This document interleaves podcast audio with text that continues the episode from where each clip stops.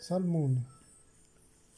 Bienaventurado el varón que no anduvo en consejo de malos, ni estuvo en camino de pecadores, ni en silla de escarnecedores se ha sentado, sino en la ley de Jehová está su delicia, y en su ley medita de día y de noche.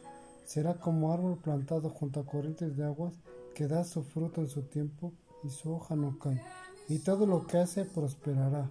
No así los malos que son como el tamo que arrebata el viento por tanto, no se levantarán los malos en el juicio, ni los pecadores en la congregación de los justos, porque Jehová conoce el camino de los justos, mas la senda de los malos perecerá.